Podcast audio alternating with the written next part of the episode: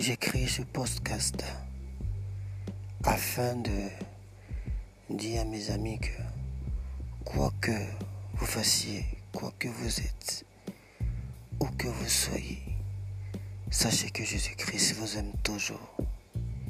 Il vous aime toujours et vous aimera toujours. Parce que vous êtes ses enfants. Que son nom soit béni.